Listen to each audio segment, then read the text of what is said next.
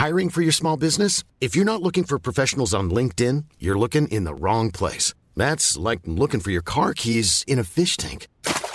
LinkedIn helps you hire professionals you can't find anywhere else, even those who aren't actively searching for a new job but might be open to the perfect role. In a given month, over 70% of LinkedIn users don't even visit other leading job sites. So start looking in the right place. With LinkedIn, you can hire professionals like a professional. Post your free job on linkedin.com slash people today.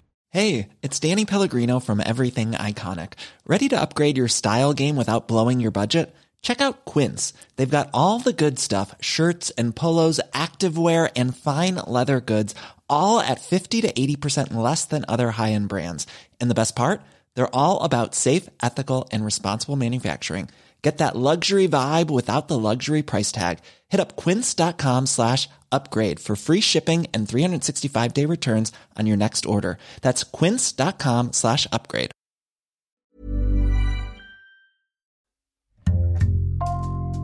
Bonjour, c'est Jules Lavie pour Code Source, le podcast d'actualité du Parisien.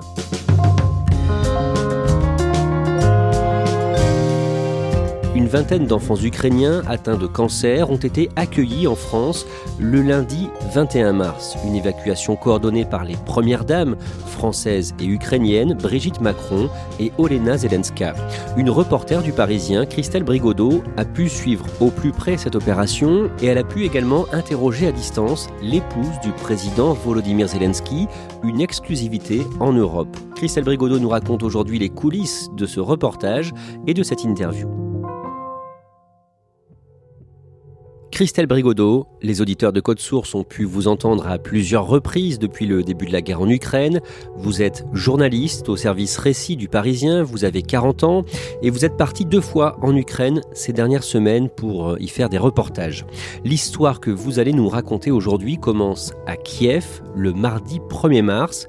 Ce jour-là, le matin, avec euh, le photographe du Parisien Philippe de Poulpiquet, vous travaillez sur la résistance ukrainienne, ce qu'on appelle la défense territoriale. Oui, on veut raconter en fait comment se prépare euh, la résistance euh, à ces chars russes dont on sait qu'ils sont en train d'arriver ou pas très loin de la capitale ukrainienne. Et donc on essaie de trouver des volontaires euh, qui font partie de cette défense territoriale. Donc ce sont des civils qui viennent en appui de l'armée pour par exemple tenir des checkpoints ou faire des rondes dans des quartiers.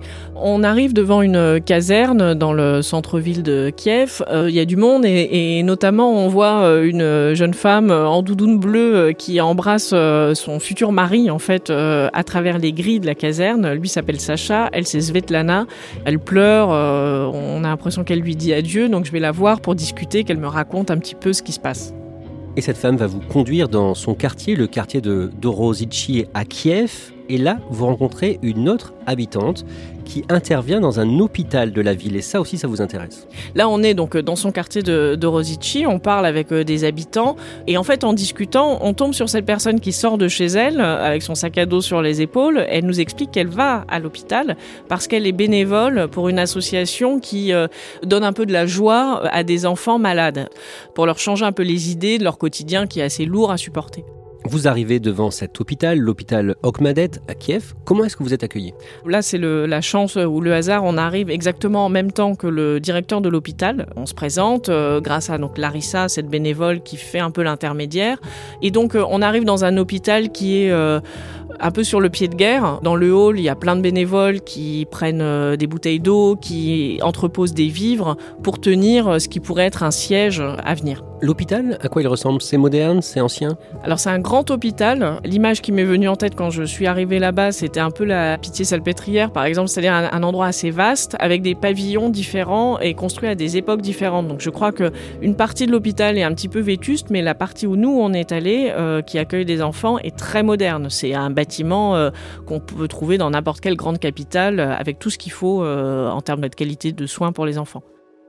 On est au sixième jour de l'offensive russe en Ukraine et dans cet hôpital, vous racontez que les clowns de cette association réussissent à faire rire ces enfants atteints de cancer. Oui, on suit euh, deux personnes, donc euh, Larissa, celle qu'on a rencontrée un peu plus tôt dans son quartier, et Olga.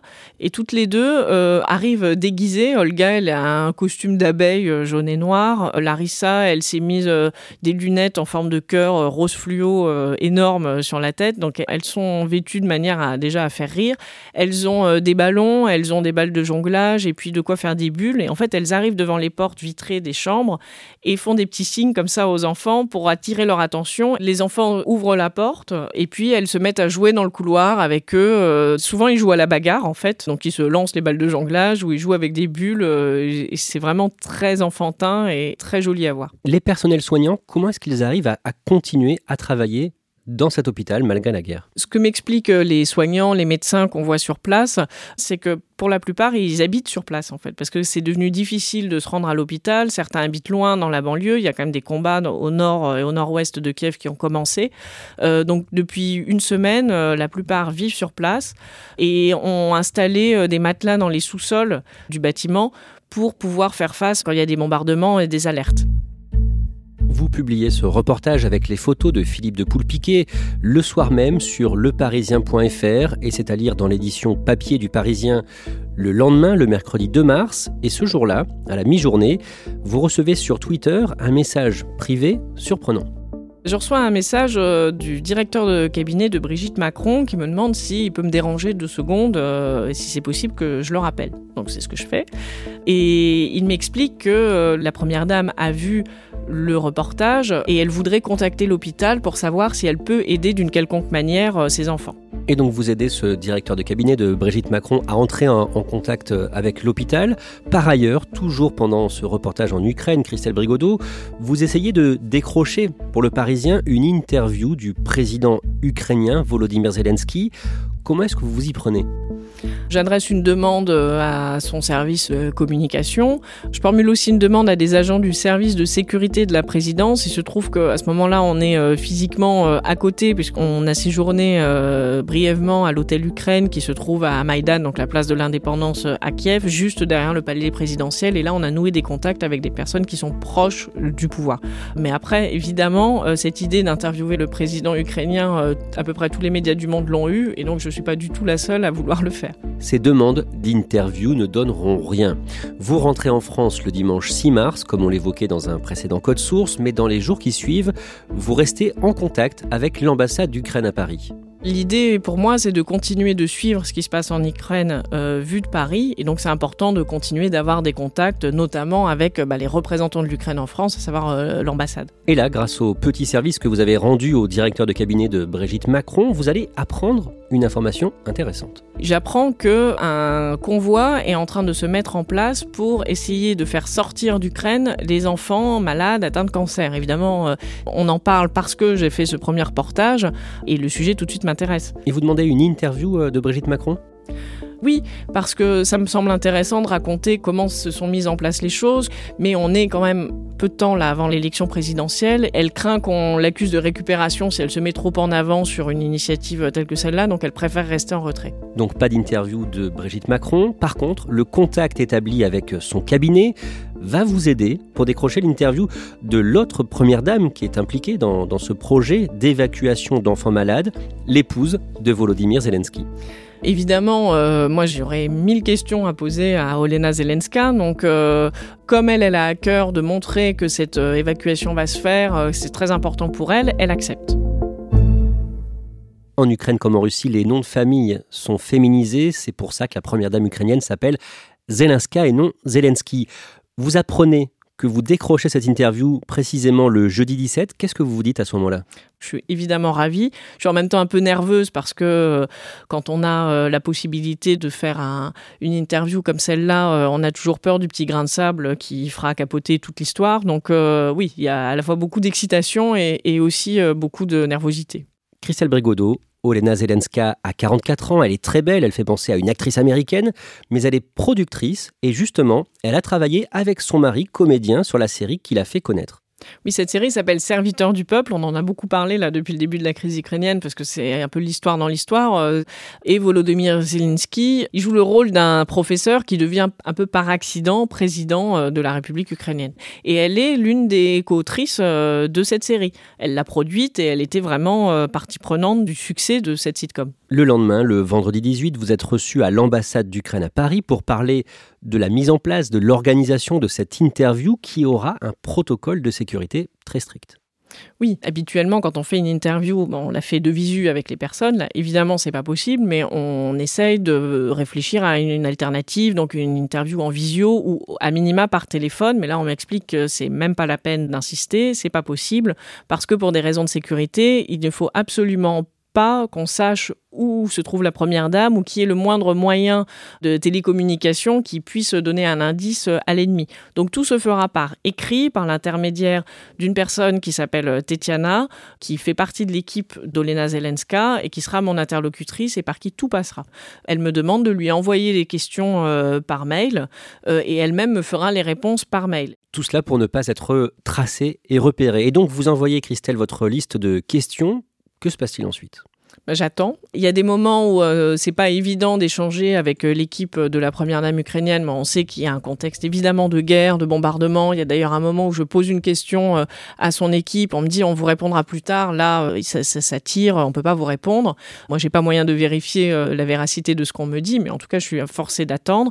Je finis par avoir les réponses à mes questions sur ma boîte mail le dimanche matin.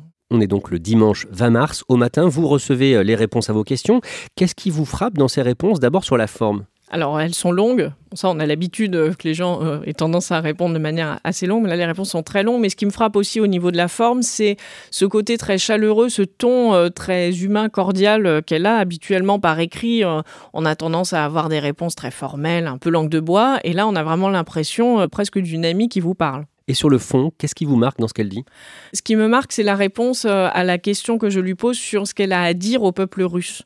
Et elle répond qu'elle veut s'adresser aux maires des soldats russes. Et elle dit notamment que euh, elle sait que Vladimir Poutine a promis euh, des compensations pour la perte de soldats.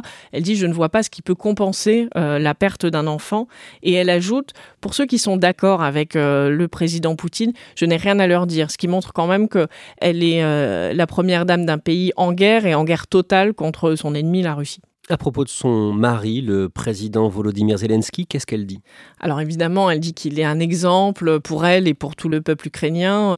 Elle dit aussi à un moment, euh, parce que je lui pose la question de savoir si elle est étonnée par le sang-froid dont il fait preuve et qui a marqué un peu toute la communauté internationale depuis plusieurs semaines.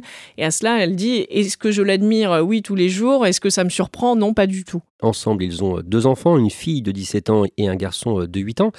Et donc elle ne dit pas du tout où elle est? Non, j'insiste parce que pour moi c'est quand même important d'avoir la confirmation de la part de la présidence ukrainienne qu'elle se trouve en Ukraine. Parce qu'à ce moment-là, il y a des rumeurs insistantes qui font aussi partie de la désinformation sur les réseaux sociaux disant que la première dame ukrainienne aurait fui le pays, qu'elle pourrait être en France euh, ou n'importe où. Moi j'ai pas moyen d'aller vérifier sur pièce qu'elle est bien en Ukraine, mais il faut qu'elle me le dise. Son entourage me répond que oui, elle est dans le pays, mais qu'on peut pas en dire plus.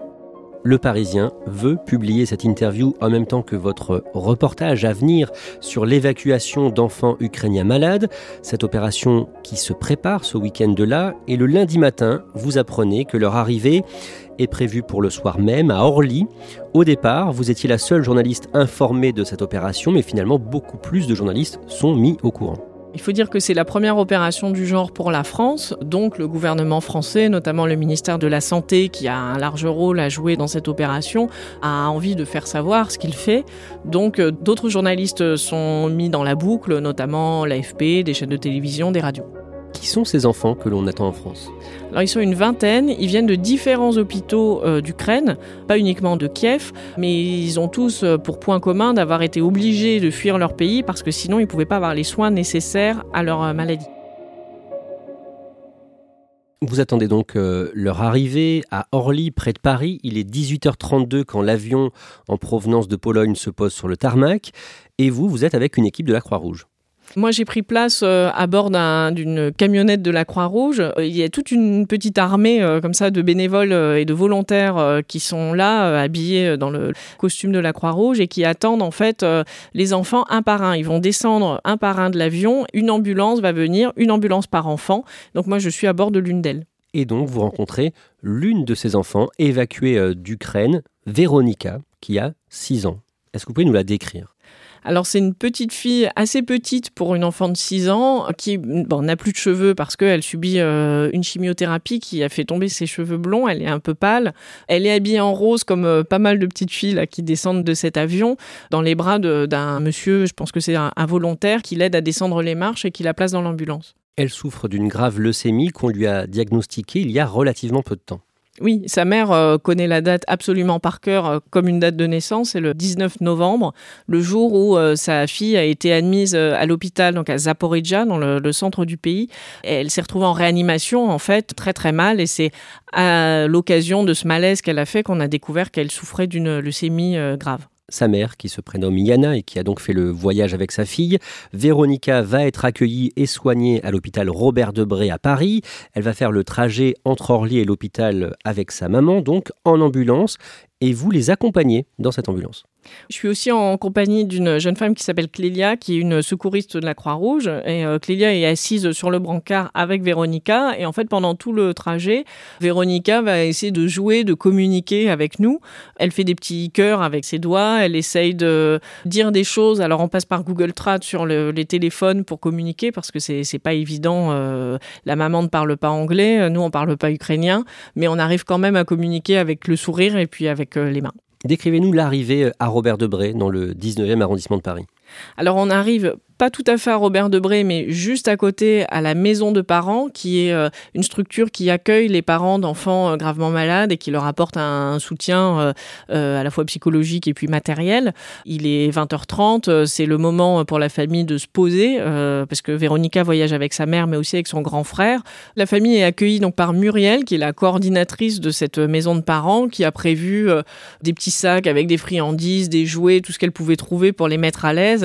Il y a vraiment une atmosphère euh, chaleureuse, euh, maternelle, euh, très reposante pour la famille qui se met en place autour d'eux tout de suite. Et là, la mère de Véronica relâche un peu la pression.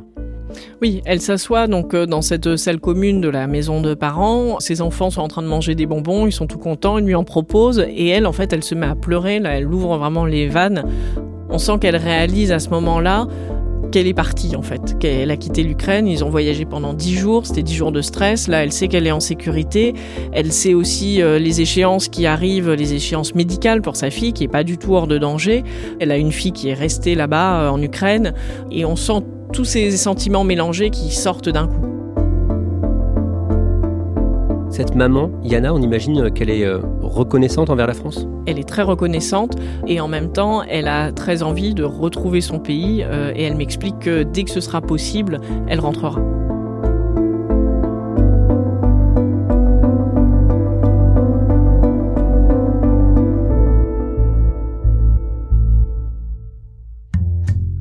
Merci Christelle Brigodeau. Cet épisode de Code Source a été produit par Sarah Amni, Thibault Lambert et Marion Botorel. Réalisation Julien Moncouquiole. Code Source est le podcast d'actualité du Parisien, un nouvel épisode chaque soir de la semaine. Pour n'en rater aucun, n'oubliez pas de vous abonner sur votre application audio préférée.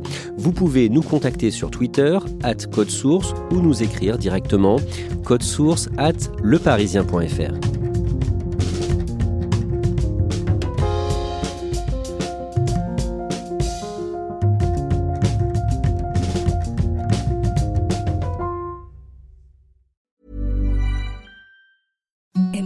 softest sheets you've ever felt. Now imagine them getting even softer over time. That's what you'll feel with Bowl and Branch's organic cotton sheets. In a recent customer survey, 96% replied that Bowl and Branch sheets get softer with every wash. Start getting your best night's sleep in these sheets that get softer and softer for years to come. Try their sheets with a 30-night guarantee. Plus, get 15% off your first order at bowlandbranch.com. Code BUTTERY. Exclusions apply. See site for details.